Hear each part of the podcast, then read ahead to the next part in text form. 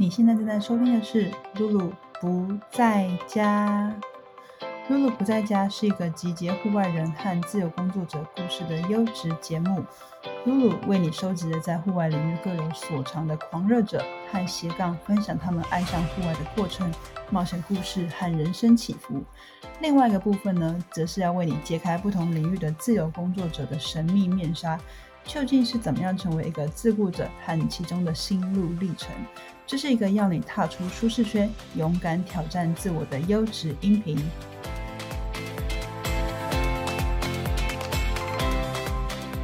Hello，大家好，好久不见！距离上一集大概已经有两个月了吧，默默就来到二零二一年了呢。那这段时间呢，露露其实没有去隐居啦，我还是一样非常的认真生活啊、教学啊、运动啊等等的。嗯。这个两个月中啊，其实陆续有朋友问我说：“嘿，露露，我发现你没有在更新你的 podcast，你该不会是要停了吧？”然后我当时就想说：“天呐，心里真的是又惊又喜，想说哇，真的是有人在听我的节目，不行不行，我一定要就是好好的来经营它。那自己呢，其实然后后来又想想自己的初心，想说为什么当时我要做这个节目，就是因为我非常的热爱分享，我觉得这么多的好故事值得让更多的人听到。”所以我听到你们大家的心声了啊！露露不在家，二零二一年也是非常期待推出更多优质的节目，不管是专访啊，或是陆续之后我分享很多关于我自己自由工作者故事的心路历程等等的，都期待对你们带来一些帮助或者是启发。那今天呢，很荣幸的邀请到人看起来虽然有点冷艳，但是其实心地非常善良。又很懂得生活美学和品味的 Rita 来上我们节目。在今天的节目中呢，Rita 会和我们分享她和先生老黄一手打造的老屋黑宅的改建和重生。那他们从构想到成型中间花了多少的时间啊？其中最困难的地方和最满意的地方等等。Rita 她也会和我们分享他自己平常是如何培养对室内装潢和空间美学的品味。他说呢，了解自己最适合、最舒服的样子，其实我们根本不需要物质的堆积，才能拥有美好生活。那节目的下半部呢，他其实很用心的为大家归纳了五项和另一半的相处之道。现在我就先卖个关子不说，请大家听到最后好吗？那啊，在节目开始之前。想要请你们动动手指订阅这个节目，不管你是在 Spotify 上收听，或者是在 Apple Podcast。其实平常要看我都在做什么呢？其实可以，大家可以到 IG 上追踪我。那我平常会在 Story 分享说我平常在做的事情啊，喜欢做的运动，还有说会分享一些有关于教学英文的一些小游戏、小分享等等的。好了，那大家坐好，我们就开始今天的节目吧。我觉得我是一个外表跟内心有反差的人。嗯哼，怎么说？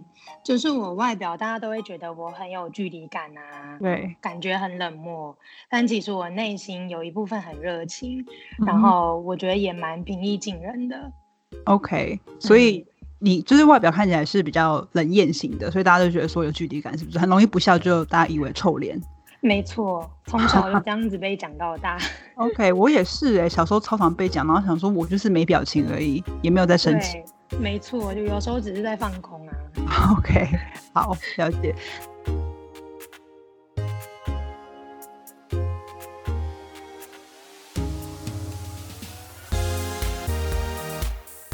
Hello，我是 Rita，然后我是一九九一年出生的，然后我现在正职其实是航空公司的空服员，嗯，然后因为我现在呃从去年开始，因为我们因为疫情的关系比较多自己的时间，然后我就开始经营自己的品牌，然后现在主要有 IG 跟自己的部落格。OK，了解。对，所以原来你是空服员哦。对。那默默的休息多久？因为疫情的关系。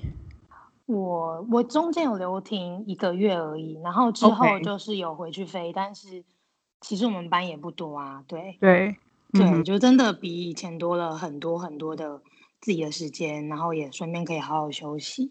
对，那你怎么看待这段时间？你觉得说就是当做休息，当做充电，还是会很想念飞行？我觉得我蛮享受现在这样子的，老实说。对哦，所以也之后回去会有就是想说就是不去做不回去做那份正职的工作了吗？就是目前还是会想要回去啦。对，但是未来的事情就可能如果以后真的有什么更好的机会，有可能也是有可能的。嗯哼，了解。OK，那因为我注意到你啊，是看到你分享很多，就是你自己现在住的房子，就是叫一个黑宅的地方嘛，是一间老房改建的一个住宅，对吧？它是一个四层楼的建筑，是吗？对。然后这个这个家其实本来是我先生老黄的旧家。嗯，对。OK，所以我还蛮好奇，就是也想要请你跟就是大家分享一下，说从这整个。建立的过程中，从构想啊到成型，中间花了多少时间？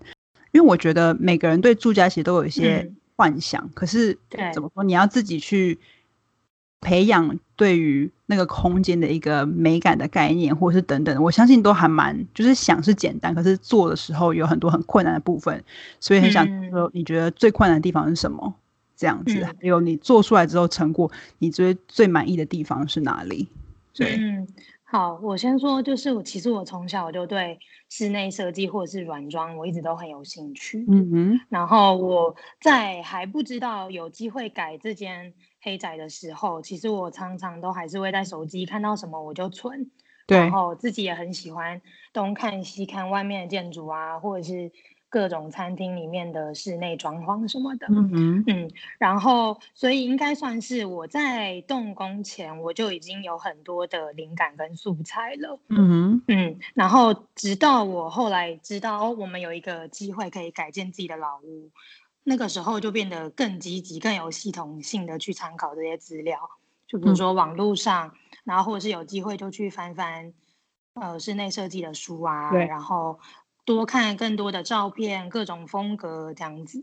对，那你觉得你自己的风格是什么？因为我觉得很多室内设计也有所谓的风格，比如什么呃 California Surf Style，或者是什么 Bohemian Style，或是那种什么工业风等等的。你觉得你怎么定义你自己的风格？我真的觉得这个好难哦，因为其实应该是说，我从我各种喜欢的风格里面都挑了一点点适合。对。我们家的，所以我觉得我们家有些地方其实是有一点偏北欧，然后有的地方又蛮简约，但大大部分我可能应该算喜欢美式吧，OK，还是喜欢有一点温度的这样子。对，你们家很木头的东西吗？木头东西蛮多的，嗯，OK，那种温暖的感觉。对，光线我觉得超好，因为我觉得，嗯，光线就是一个。建筑物的灵魂，我自己觉得啦，对，我不知道其他人是不是这样觉得，但我觉得采光很重要。所以，嗯，我们那个时候其实因为我们的旧家就是小窗户，然后也也没有落地窗，然后我就特别跟老王说，我绝对要改成有落地窗。哦，对，所以然后这个当初是一件很难执行的事吗？就是从小窗户变成到有落地窗这件事情。其实不难，只是就变成我们全部的东西都要打掉啊。对，就是我们几乎里面的结构都打掉了，都没有保留。嗯嗯。然后我觉得装潢期间最大的困难有两个，一个是监工，然后一个是跟设计师杀价的过程。哦，对，就是还蛮实际会碰到的事情。因为我觉得在有时候在时间压力，然后跟你自己可能有一个预算范围的状况下，你要怎么跟设计师沟通，然后又可以控制在你的预算里，我觉得还蛮需要有一点技巧。然后再来就是之后做完之后，你可能看到成品跟心中想象其实会有一点落差的时候，就觉得对，这这应该是这这两点会觉得。比较有困难，对。那你当时自己，因为我自己有这个经验过，就是比如说我预想我想要做一个影片是什么样子，可是做出来就是跟我想的完全不一样。那对，当初是怎么样去怎么说做这个沟通的动作？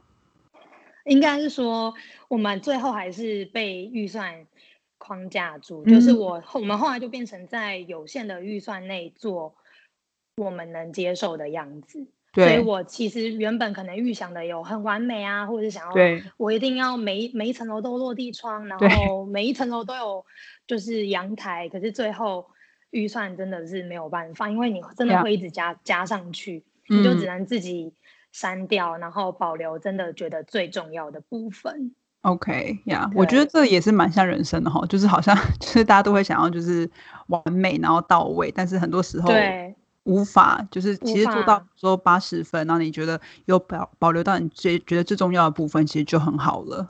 对，所以我后来就是在预算有限的状况下，我就想说，好，那没关系，就做能就是重要的地方，然后其他的地方我就用软软装来加强。嗯，所谓的软装什么意思？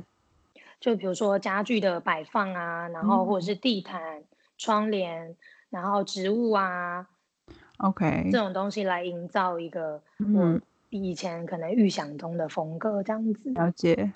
那你当中最喜欢的地方哪里？就是现在黑宅中四层楼中有没有最喜欢的一个角落等等的？我最喜欢有两个地方，一个是我们顶楼开了一个天井，哇，就是我也是为了让采光很好，对对，就开了一个方形的天井，然后那个天井会从四楼照射阳光洒到二楼，哇哦，嗯，然后第二个我喜欢的是我们中间二楼有一个挑高的。透明楼梯，然后它是黑色铁架做的。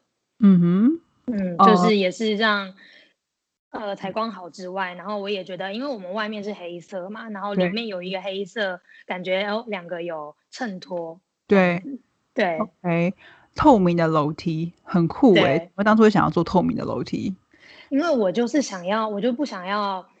楼梯感觉很沉重吗？很沉重，然后或者是卡在那。我我我想要在我家每一每一个角落都可以是 漂亮的。嗯，了解。OK，所以你会说你一直以来都会很憧憬有一个自己的家？你是一直以来都是这样的人吗？我是哎，因为其实我家原本我们家小家庭只有三个人，就家我只有三个，所以我们家其实原本也不大。对，然后我就从小就一直很很想要哇，如果有一个独栋的，然后没想到还真的也现在有机会，真的，对啊，所以然后地点是在桃园嘛，所以桃园那边的房子是怎么说比较大吗？还是为什么当初会选桃园？就是刚好是老家的地方，对，因为因为刚好就是老王的老家，嗯，了解，OK，那我也蛮想要好奇说，Rita 本。平常是怎么样培养，就是对这些室内装潢和空间美学的品味？比如说，你刚好提到说你会看一些就是杂志吧，或是上网就是画一些别人的空间呐等等的。那你有没有一些最喜欢的？好，假设杂志会去看，或者是哪些你很喜欢的呃室内设计的 blogger 或是等等的，可以跟我们分享一下吗？嗯，应该说，我觉得我好像都没有特定喜欢。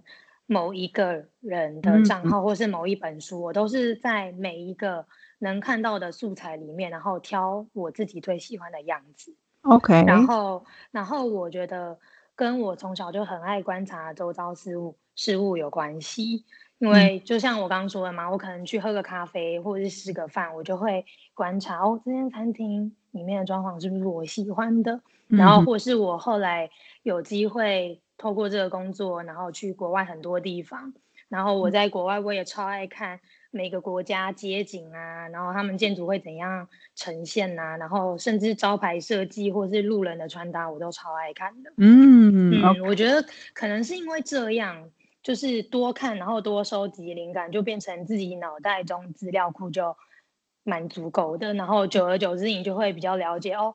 那我喜欢怎么样的风格，然后我自己适合怎么样的风格，这样子。嗯哼，OK，所以感觉是靠就是大量的耳濡目染。你当时在欧洲哪哪个城市有曾经让你觉得就是那种哇惊艳，所有东西都很像艺术品，然后或者是人们的穿搭等等的？呃，应该是纽约跟巴黎。纽约跟巴黎啊。对。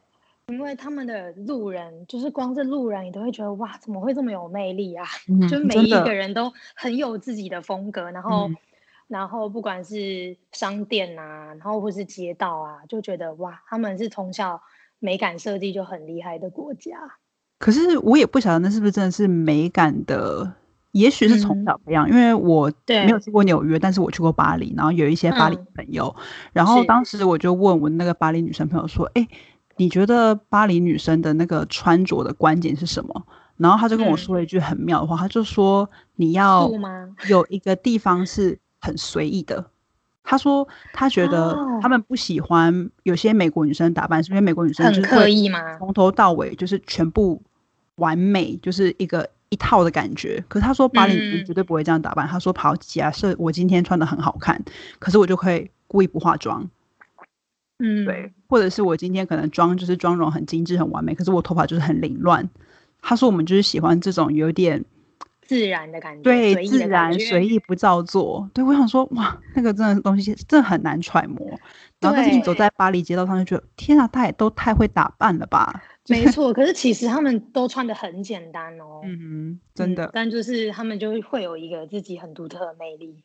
没错，我自己有时候观察我巴黎友人的穿搭，觉得说哇，我看你就是也是感觉蛮就是书卷气蛮重，可是随便穿，然后大衣就很会配耶，然后一些小饰品就很懂这样子，真的。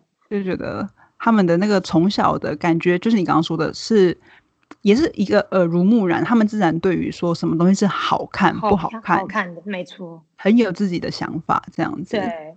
OK，像我就觉得，嗯，台湾就比较欠缺这一块，嗯，从小的美感教育，对，真的，这个的话就是，好像我们也没有说很鼓励，呃，从小好像比较没有鼓励这一块，对，不会鼓励可能艺术艺术这个领域啊，或者是什么，对对。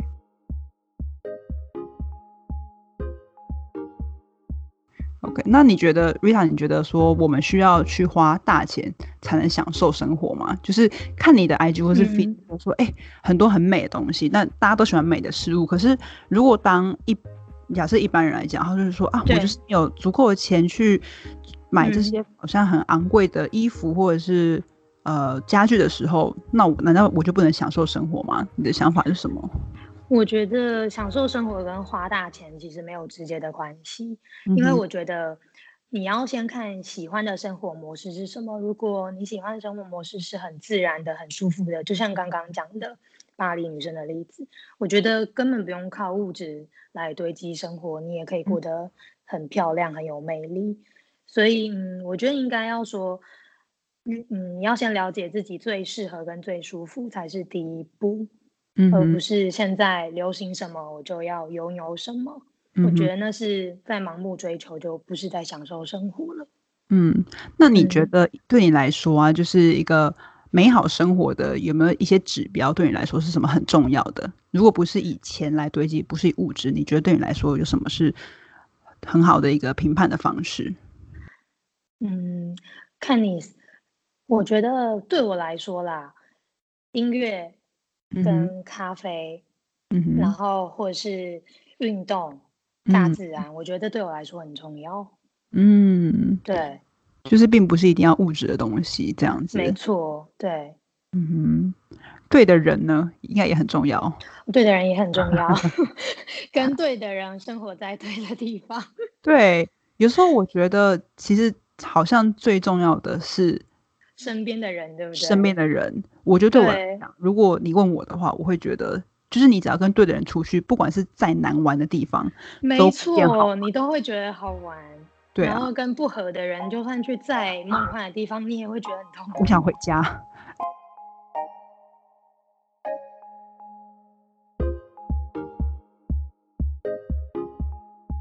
那呃，这边我也是想要提到一个，我在那个你的 IG 上面看到，就是你会很常 po 你跟你老公是老公吧？对，已经是老公了。对对对。然后呃，就是两个人互动的那个过程啊，就觉得他感觉是一个非常幽默、冷面笑匠型的人。我我观察，我不知道是不是。嗯，你是说《黑黄金选》里面吗？对啊，呀，每次看他，我觉得，我觉得应该是我有激发他潜能呢。OK，因为因为我觉得他好像以前没有没有这么放得开，嗯，或是他一直都可以放开，但没有遇到那个开关吧？我觉得 OK，啊，对，哎，我还蛮想要问一个问题，我不知道你们分我，你们当初是怎么认识的？然后交往多久啊？中间有没有经历过什么很 drama 的东西？然后后来决定要怎么携手，就是你知道，对，进入关系。好，我们其实是国小隔壁班同学，然后我们高中也是隔壁班同学，所以应该是说我们从小到大共同朋友超多的哦，超多。OK，对，然后也是我其实从国小都知道他是谁，他也知道我是谁，但我们对彼此的印象就是哦，就是同学，然后一直没有想要有别的想法这样，然后一直到。没有啊，因为高中啊，高中也是隔壁班。对对对，但我以前就是对他没有什么兴趣，他说他对我也没有什么兴趣。嗯。然后一直到呃大学，我后来进我现在的公司，然后他也进我们公司当地勤，然后他是我学弟，大概管我不到半年而已。OK。然后是因为进了同一个公司这件契机，我们才重新搭上线，然后重新再联络起来。然后那时候很妙，我们聊大概两三个礼拜吧，不到一个月，然后他就约我出去吃饭。然后那一次出去吃饭，我印象很深刻，我就觉得，哎，这男生怎么好像跟我以前的印象不一样？就是他变成他现在变成了一个我会有兴趣的人呢，这样。哦，OK。对，然后我们也我们也是蛮快，进展也蛮快的，出去见面不到不到几次，我们就在一起。那很快就同居了吗？还是没有？没有，我们在我是在一起五年结婚，然后直到我结婚前，我们其实都没有同居过。天哪！那你觉得对于有一些 statement 说 同呃怎么说结婚前一定要先测试有没有办法一起生活这个东西，所以你可能就是你觉得你同意吗？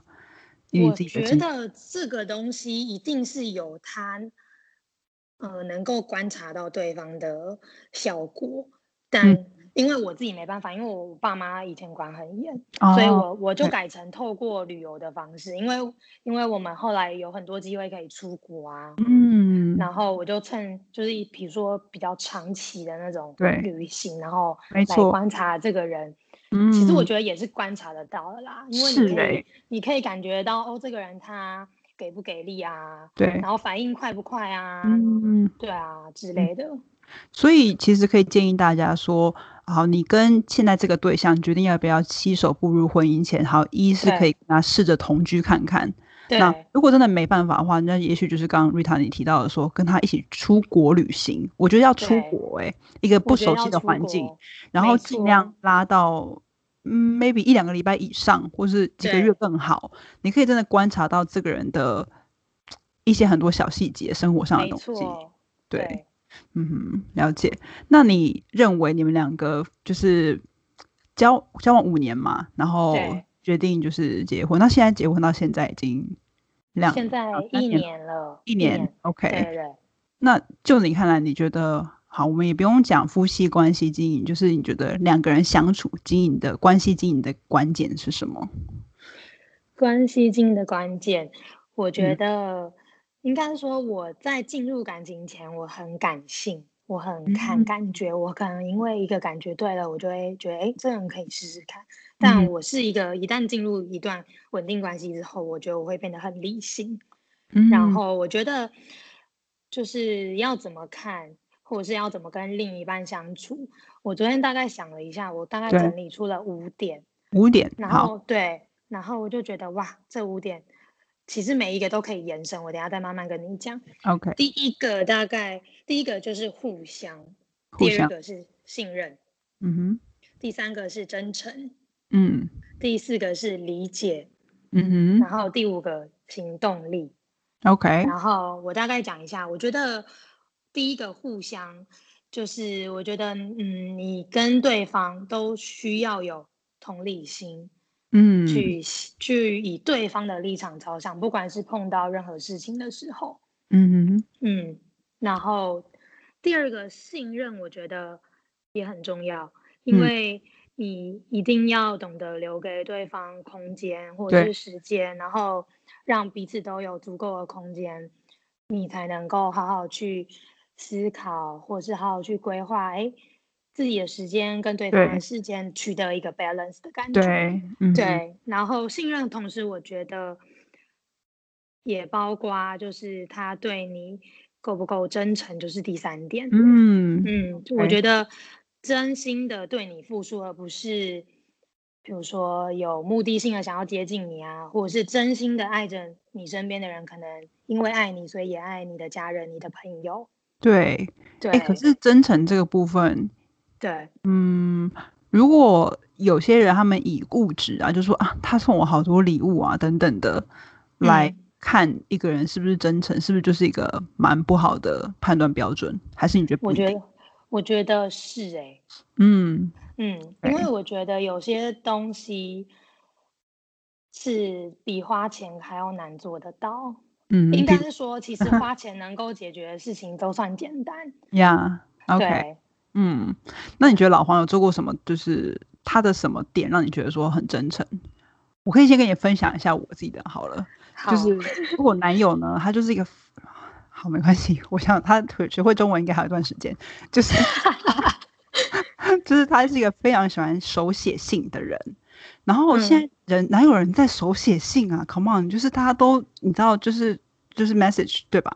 然后他就是会有时候灵感一来，他就会直接从笔记本，就是洋洋洒洒，然后手写一堆很密密麻麻小字，然后就把可能放在你桌上，然后或者是放在哪里给你这样子。那我收集到现在，我大概已经收集了才十几份吧，就是我的那个 journal 里面都是他的手写信，你就觉得哇。这个就是不是真诚，这是什么？就是真的，这里面都会写说什么？我真的很开心可以跟你在一起，然后我们做了什么什么什么事？对 对对，对，或者是他会买书送送给我，像之前呃有一本很红的书叫《心灵鸡汤》，然后跟我不知道你有没有听过一本书叫做呃《Five Love Languages》，呃五种爱的语言，嗯，对，然后他就买书给我，然后他就会在那个书的那个封皮啊，也是写一大堆字，就说哦。这是我最喜欢的一本一本书，然后我希望我们之后可以一起读这本书，然后我们之后可以一起开读书会，就来讨论这个书的内容。哦，很棒哎！对，就是我想要跟大家分享说这个例子，就是说，你看一个人是不是真诚，他花这些时间做这些事，我想对我来说，这就是还蛮真诚的一个表现。没错，对，这样这个很令人感动哎，很令人感动啊！你想说，很令人感动，天哪！就是你随便撕一张就是笔记本，然后写亲手写给你，我这个我我超吃这一套的，真的非常非常 真的 OK，尤其是现在的男生，对啊，就觉得哇好难得哦，对，真的难得。那我觉得我老公很真诚的是，他自从就是愿意，嗯，应该说想要跟我好好走下去。跟我在一起的时候，他是真的连连同爱我的朋友跟家人呢，嗯，就是我非常的明显感受得到，就是他不会像哇，可能外面别人的男朋友就是去女生朋友的聚会，然后嗯，就是在划手机，或者是觉得啊，我就是陪来的，嗯。嗯，就他会完全融入，然后跟我朋友也变成很好的朋友，嗯，然后什么都可以聊。然后对我爸妈也是，就觉得嗯，这点真的很加分，也是其中一个我为什么会想要跟他走下半辈子的原因。嗯，就是爱屋及乌这样子。对对，OK，了解。好，然后第四点，我理解理解，我觉得就是代表他能够跟你沟通，嗯，然后也能够自己反思，因为我觉得其实两个人在相处。一定会有摩擦，一定会有争吵，对。但是他能不能理解你的想法，就代表你们之后能不能好好的沟通，能不能好好解决问题。对，我一直都觉得理解是最难的部分。嗯，因为我觉得，嗯，每个人来自的家庭不同，所以今天我要理解你。好，也许啊，我又来举一个例子，比如说，呃。我男朋友他的家庭是非常的 loving，然后也很 support，就是那种会哦 how's your day，然后就是会那种今天怎么样，然后很就是笑这样子，然后或者是要很很多肢体接触，然后但是我的家庭其实并不是这样，我觉得来自一个就是亚洲家庭，一般家庭，所以我们不会那种你回到家，然后爸妈问说，哎，你今天怎么样？今天学校怎么样？今天工作怎么样？不会吧？对，不是典型的，对，然后所以。那时候刚开始我们交往的时候啊，他就会这样问我，然后有时候我就是没有在那个情绪里面，我现在不想要分享，然后我就会冷冷的。然后有一次我就不小心讲了一些一些比较重的话，然后他就很受伤，他想说哈，怎么会就是回我这种东西？然后后来我们就坐下来，真的好好谈，大概谈了两三个小时吧。然后想说，为什么我会这样讲话？为什么他觉得他不能理解我？所以我们就是一直回溯到，哦，原来我们俩的家庭背景是这么不一样。所以结论就是说，他就说，哎，那我之后以后我就不马上问你会不会你比较舒服，给我一些空间。我说我觉得会。然后我说那。对你来说呢？你觉得要不要每次你回家来，我就问你说：“哎，你今天怎么样？今天学校怎么样？”等等。他说：“哦，我想要。”他说他很喜欢被，那是觉得他被关心、被爱的一种表现。对，我就觉得这是我们两个理解的其中一个例子。哎，这很有趣。然后你们就因为彼此理解，然后又取得一个平衡点。对，对。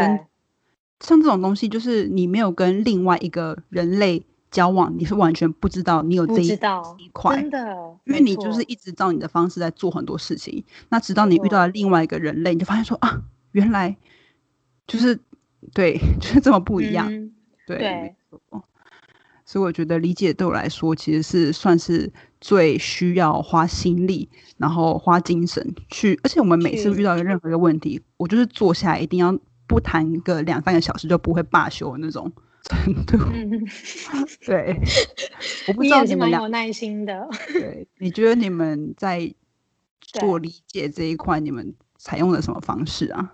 比较适合我觉得我我跟你们有点像，嗯哼，呃，但是我们是一定要吵到，或者是一定要讲到，一定要一个结论，我们才会罢休。然后有的时候长，有的时候短，嗯，但一定要有结论，然后不吵隔夜。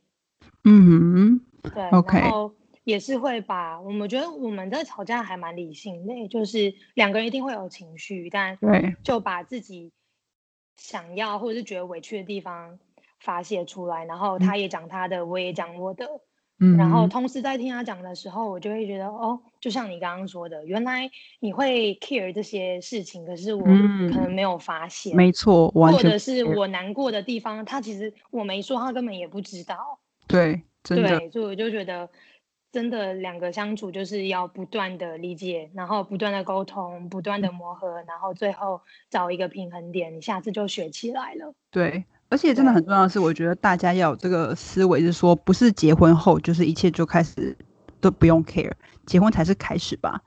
对，从交往到一个对婚姻的阶段，所以这个是一辈子的功课。没错，嗯，而且结婚是又是两个家庭的事情，也不是只有两个人。对，没错。对啊，那你要呃，所以这就延伸到你觉得说，哎，有第五点有分享吗？哦，第五点是行动力，就是解决。我觉得就是他会怎么解决问题，然后行动力，我觉得还代表他自不自律，因为我觉得我是一个算蛮自律的人啦。嗯，然后我也会喜欢对方。是自律一点的，或者是他积不积极在处理大小事情的时候，积不积极，反应快不快？所以我自己是把行动力列在第五点，因为我觉得对我来说蛮重要的。对，那你会觉得你哪些方面的表现会让你觉得你会说你自己是一个自律的人？我就是应该是说，我现在就算没有飞，没有飞行，我没有班。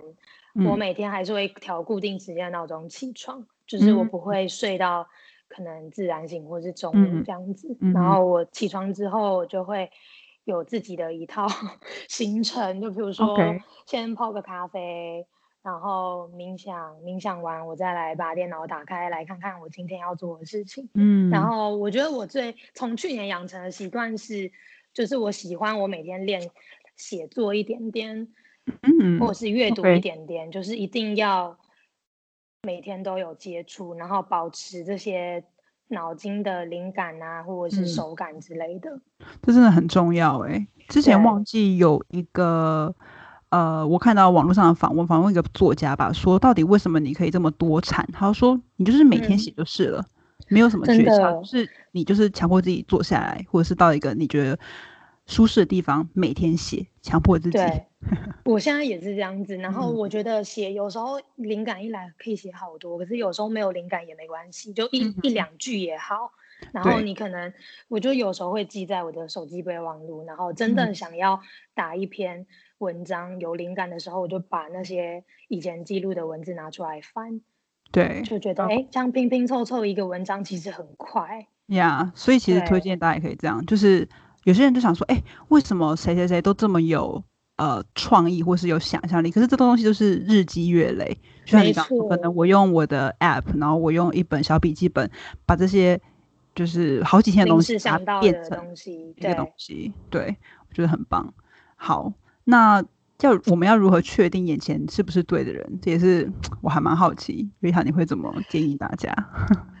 我觉得像我刚刚说的嘛，嗯，两个人相处上一定你会有不停不同的。呃，可能想法啊，或者什么的，你一定会争吵，然后你会理解，然后你会磨合。所以我觉得，以在我来说啦，没有一开始就是对的人，只有适不适合你的人，然后跟他愿不愿意跟你磨合的人。对，愿不愿意跟你磨合，我觉得非常重要。对，好这答案还蛮理性的。嗯，真的，我觉得是很好的。OK，那呃。下一个问题是想要问你说，你去过，因为你我其实之前不知道你是飞行员，所以这样子就是空服员之后，你去过最难忘怀的城市是什么？这样子，嗯，今天其实我是想要分享国家哦，可以啊，可以吗？嗯，那呃，应该说，如果是我最有印象的，或是我最喜欢的城市，就像我刚刚说，可能纽约或巴黎。可是我觉得城市好像没有什么。比较会让我觉得特别的心灵感触，所以我今天想要分享是国家。那我其中一个最推荐的是冰岛，然后我觉得最难对最难以忘怀的是约旦。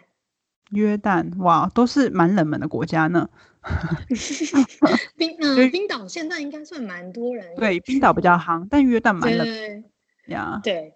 然后我觉得我会推荐冰岛的原因，是因为我们在亚洲其实不常会看到的自然景观，它那边都有。嗯，就是比如说大家会觉得很梦幻的极光啊，或者是在冰冰川上面健行，然后它那边有各式各样的峡谷啊、瀑布，嗯，然后又可以泡温泉，又可以骑马，嗯，可以骑我觉得。可以骑马，而且他们有冰岛专属的冰岛马，是只有那边才有的。OK，哦，就是原生种这样子。对对对，好酷。我觉得冰岛推荐给大家，就是因为它的自然景观平常你是接触不到的，然后真的在那边可以一次满足。我觉得很建议可以花大概两个礼拜、三个礼拜去一趟。对，我也觉得你都飞到那边去了两三周，然后体验跟台湾完全不一样的自然景观。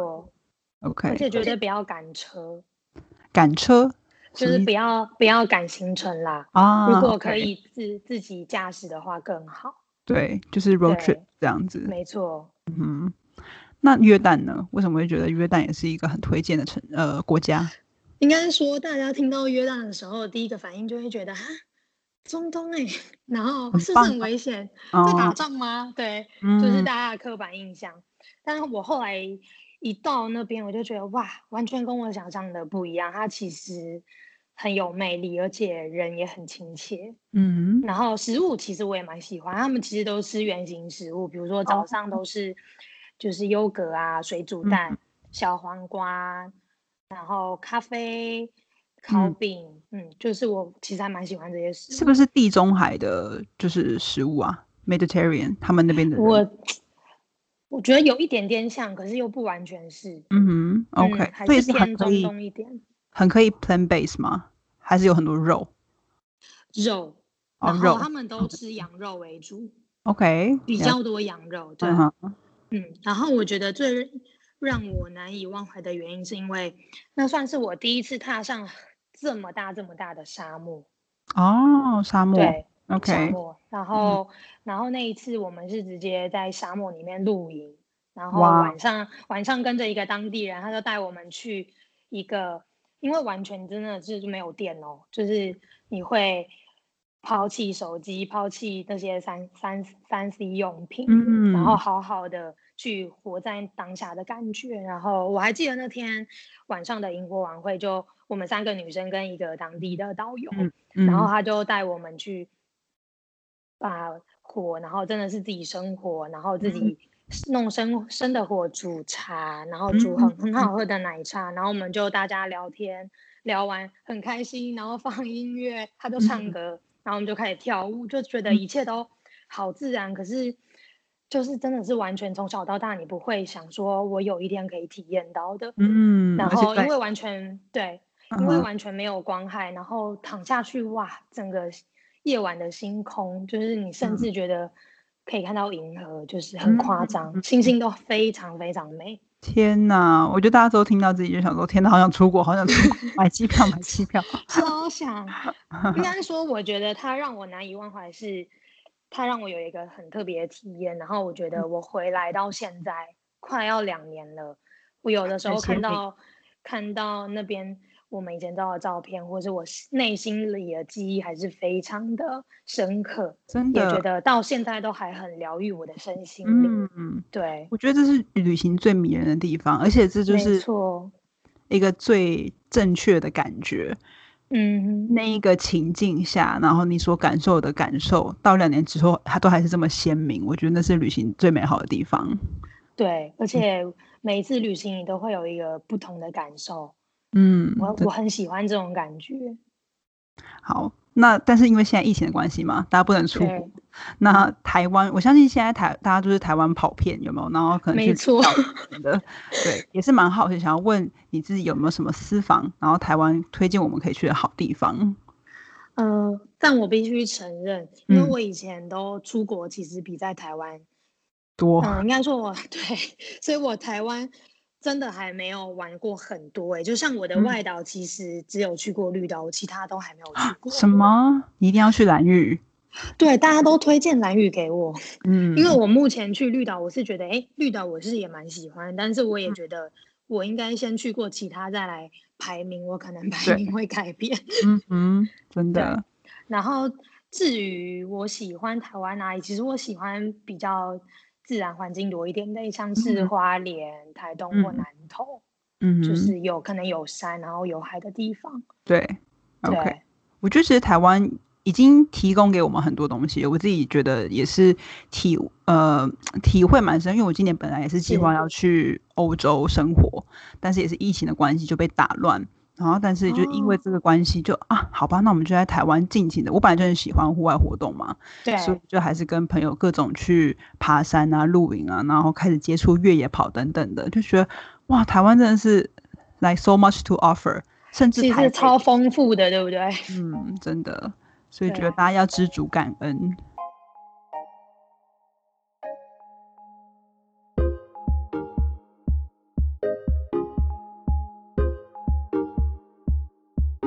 我们今天很谢谢 Rita 播出时间，然后来呃露露不在家进行这个专访，谢谢，谢谢露露，然后希望我今天讲的这些你们会喜欢，然后真的有兴趣的话，也可以看我的 IG 或者是我的 blog。